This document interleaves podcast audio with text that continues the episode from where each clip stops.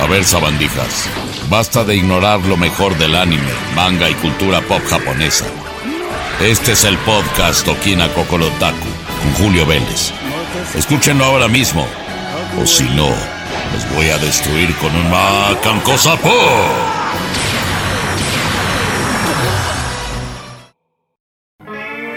Die 13 Mis queridos amigos, es un gusto saludarles en este programa número 23 de Okina Kokorotaku. Vamos a platicarles de cosas bien interesantes relacionadas con el mundo del anime, el manga, todo lo que es la cultura pop japonesa. Y bueno, acuérdense que pueden escucharnos este programa de Okina Kokorotaku, así como Jefe Final, ese se trata de videojuegos. Eh, son dos de los eh, podcasts de Spoiler Time, esos dos me corresponde conducirlos a mí. Lo importante es que pueden suscribirse en todos lados. Yo no sé desde dónde lo estén escuchando, pero recuerden que estamos en Spotify, en Amazon Music, en Google, en Apple, en eh, iBooks, TuneIn y iHeartRadio. Son todas las fuentes donde pueden ustedes suscribirse, recibir su notificación y ya estarnos escuchando. Fíjense que les quiero platicar de algo bien interesante porque ha sido un fenómeno y me lo han estado pidiendo muchísimo en Twitter, en arroba Julio Vélez, que les hable de Kimetsu no Yaiba, que en Occidente llaman Demon Slayer, pero que yo no estoy muy conforme con el título porque no tiene que ver con los demonios como los tenemos concebidos en el Occidente, sino que se trata de algo muy diferente. Eh, por ejemplo, en España se llama Guardianes de la Noche. Y es que resulta que son las aventuras, eh, todo esto ocurre en la era eh, Taisho, allá en Japón, en el Japón feudal, cuando un pequeño, un chavito llamado Tanjiro Kamado, lo quiere todo mundo en su pueblo, lo llaman, que pide que haga cosas, es muy querido y entonces viaja constantemente al pueblo. Tiene un olfato impresionante y es una habilidad que le sirve para después porque pues en uno de los viajes que hace lamentablemente su familia es asesinada por un oni que traducido literalmente al español sería algo así como demonio, pero les repito, es algo muy diferente, son seres tipo vampiro que lo que hacen pues es matar gente y devorarlos por completo. Si hay algún contacto con su sangre, parecido a un vampiro se convierten en seres iguales y después hacen lo mismo, ¿no? El caso es que matan a su familia y a su hermanita Nezuko pues la dejan medio muerta y como tuvo esa mezcla de sangre, pues ella también se está transformando pero logra mantener algunas partes de su, de su personalidad, de su emoción y su pensamiento humano por el amor que le tiene a su hermanito. Entonces empiezan a ocurrir cosas muy interesantes porque al menos en los 23 volúmenes que se han recopilado en Japón desde el 15 de febrero de 2016, cuando se empezó a publicar por este genio Koyoharu Gotoge, que es el creador de este eh, anime, perdón, de este manga de horror. De, de, de, este fantasía y que tiene muchas cosas de comedia por cierto pues entonces empieza a ser un éxito tremendo en Japón sale una temporada eh, que es de 26 episodios, bastantes. Se estrenó el 6 de abril de 2019 eh, por los estudios Ufotable que tienen una calidad impresionante e impecable bajo la dirección de Haruo eh, Sotozaki. Es un impacto tan tremendo que comienzan a hacer una película dirigida por el mismo hombre, producida por los mismos estudios, con la misma música de Yuki Kajiura, que es fabulosa también, y entonces se estrena el pasado 2019 eh, en Japón y se convierte en una locura. Kimetsu no Yaiba Kyodari no Kizuna que es el tren infinito eh, no les voy a contar mucho de la trama porque es algo bastante impresionante. Pero el asunto es que ha roto todos los récords en Japón. Es la película más taquillera en toda la historia. Más allá de las películas de estudio Ghibli. Más allá del viaje de Chihiro. Es impresionante lo que está ocurriendo. ¿Por qué es tan importante? Porque es una historia muy humana. Tiene fantasía, tiene horror, tiene comedia, pero sobre todo tiene lazos de amor y de, y de comprensión entre seres humanos. Es algo que creo yo que ha funcionado mucho y que por eso ha sido muy aceptado no solamente en Japón, sino en diferentes regiones del planeta y que definitivamente hace que valga la pena que ustedes la consigan. Bueno, la vean la primera temporada, mejor dicho, vean la primera temporada, disfrútenla. Eh, está bastante, bastante padre, bastante interesante. Véanla exclusivamente en Crunchyroll. Está ahí, ahí la pueden ver, ahí la pueden disfrutar.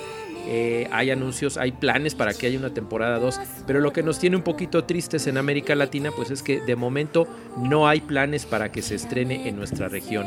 Y como seguimos en pandemia y como siguen un montón de gente sin cuidarse, pues peor, ¿verdad? Pero lo que quiero es recomendarles que vean estos 26 episodios en Crunchyroll, los van a disfrutar muchísimo.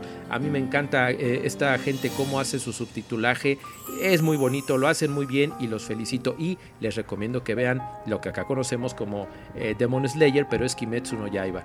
Eh, obviamente no es para niños porque sí tiene algunas cosas sangrientas, eh, así es que no es un anime familiar, pero sí seguramente lo podrán disfrutar. Vámonos con lo siguiente que tenemos más sorpresas en el programa 23 de Okina Kokorotaku.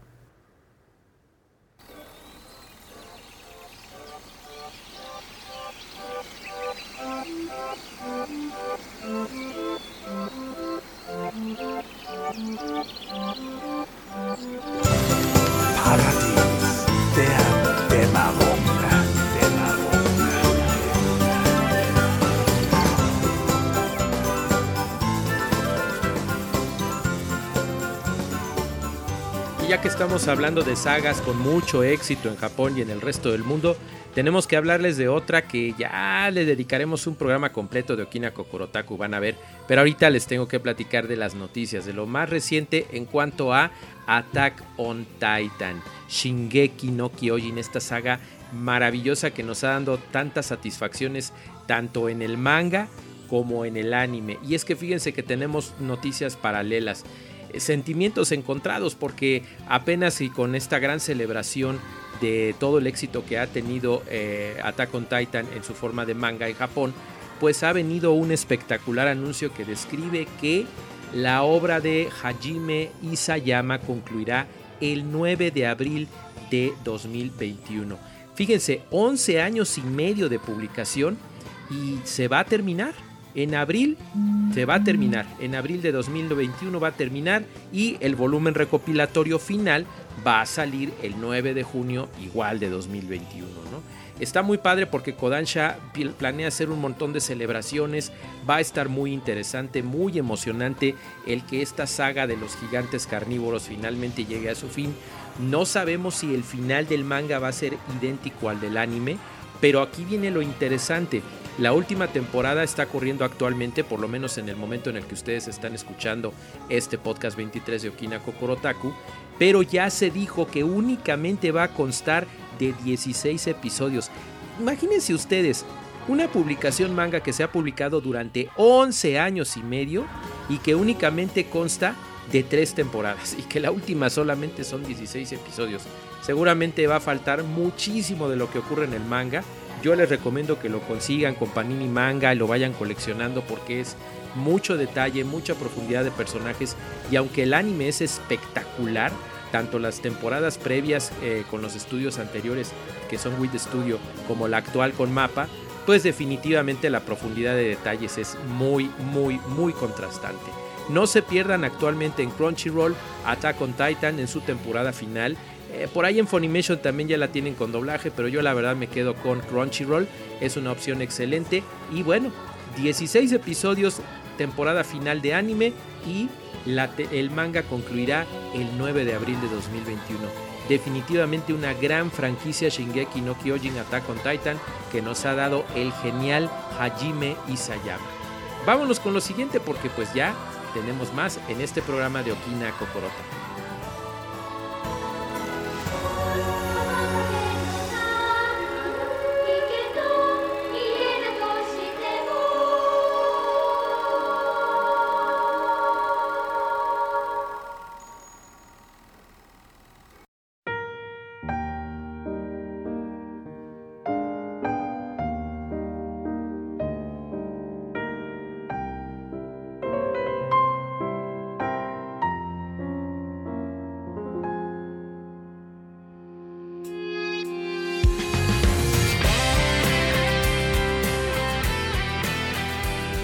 Por último, mis amigos, platicarles de algo que, bueno, también es una franquicia que yo estoy fascinado y que definitivamente ha dado mucho de qué hablar en los últimos años.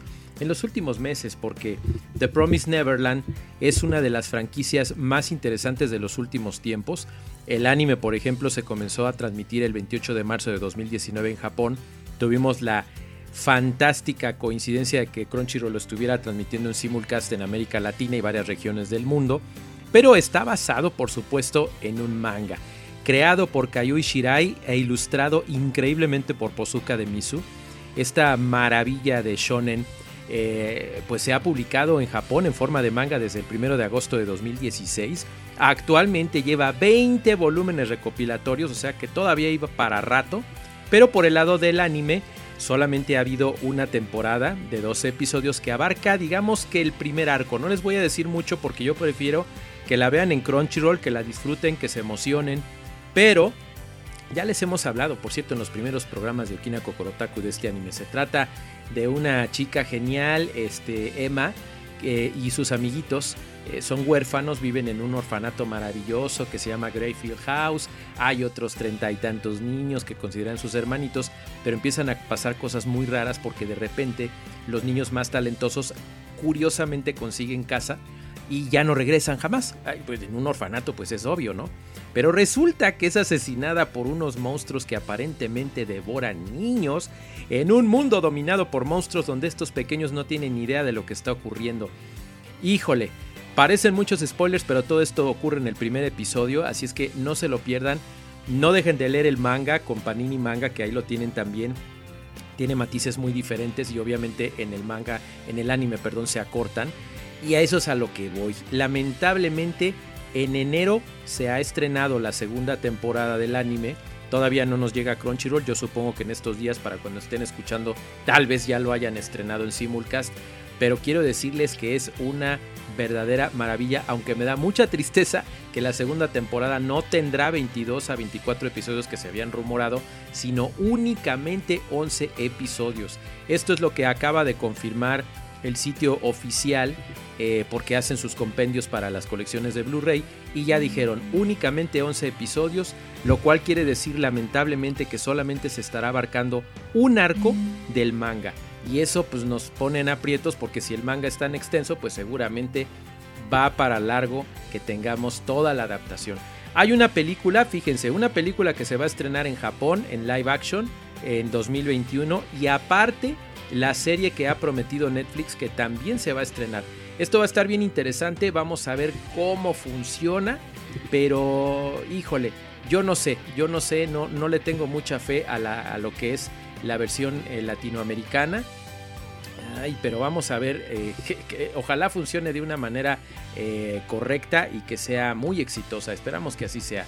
Pero bueno, la película de Oriente va a estar muy interesante y Fox 21 junto con Amazon Studios van a sacar la versión occidental. Mientras tanto, no se pierdan la primera temporada de Netflix, no dejen de, de en Crunchyroll, perdón, no dejen de leer el manga de Panini Manga y ya veremos qué sucede con estas versiones live action. Queridos amigos, de esa manera concluimos nuestro programa 23 de Okina Kokorotaku. Deseo que este primer Okina Kokorotaku de 2021 marque eh, que les vaya muy bien todo este año, síganse cuidando, la pandemia todavía no termina, pero nosotros no hay razón para que dejemos de tener muchísimo cuidado, proteger a los nuestros, tal vez nos sintamos invulnerables y si ustedes no se contagian, qué bueno, pero piensen en sus seres queridos para que también estén bien protegidos. Eh, sigan viendo buen anime, háganlo de forma legal. Ahorita no podemos salir al cine. Disculpen, yo no estoy en la lista de entusiastas otakus que recomienden ir al cine. Yo no lo hago. Yo prefiero que, se sigan cuidando. Hay muchas opciones de streaming excelentes en casa.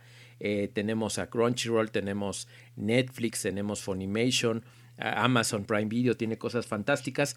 No salgan ahorita, amigos. Cómprense sus peliculitas, que les lleguen a su casa. Compramos nosotros el soundtrack de Cowboy Bebop en vinil. Ahí disfrútenlo. Ya habrá oportunidad de salir y estaremos todos felices de hacerlo. Yo soy Julio Vélez. Pueden seguirme en Twitter, arroba Julio Vélez, y pueden suscribirse tanto a Okina Kokorotaku como el podcast Jefe Final desde Amazon Music, eh, Spotify, eh, Google, Apple, eh, iHeartRadio, TuneIn, iBooks y creo que nada más. Se me debe estar pasando alguno, pero no me dejen de leer en spoilertime.com y en seguirme en Twitter arroba Julio Vélez. Los quiero mucho, cuídense y hasta la próxima. Entonces, ¿qué es Abandijas? Esto fue Okina Kokorotaku. Ahora están enterados sobre lo mejor y lo más nuevo del anime y el manga. No olviden suscribirse y escuchar el siguiente programa. ¿Oyeron? porque si no lo escuchan, voy a destruirlos con un macanco sapo.